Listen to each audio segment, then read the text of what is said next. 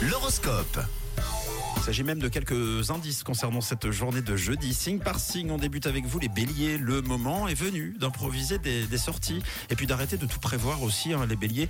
Laissez euh, un peu la spontanéité faire, lâchez prise les béliers. Pour les taureaux, le tempo du jour est plutôt rapide. hein. C'est une bonne journée pour boucler tout ce que vous avez à faire aujourd'hui. Alors vous les gémeaux, vous avez besoin d'une coupure dans votre quotidien, votre fatigue est normale, écoutez plutôt votre corps. Pour les cancers, vous êtes spontané et franc, mais pas toujours très doué pour dire les choses, hein, faut le dire. On passe à vous les lions, votre forme est en hausse et vous êtes euh, satisfait de vos efforts. En ce qui concerne les vierges, aujourd'hui, vous devrez régler quelques détails importants avec une personne très proche. Les balances, félicitations. Tap, tap.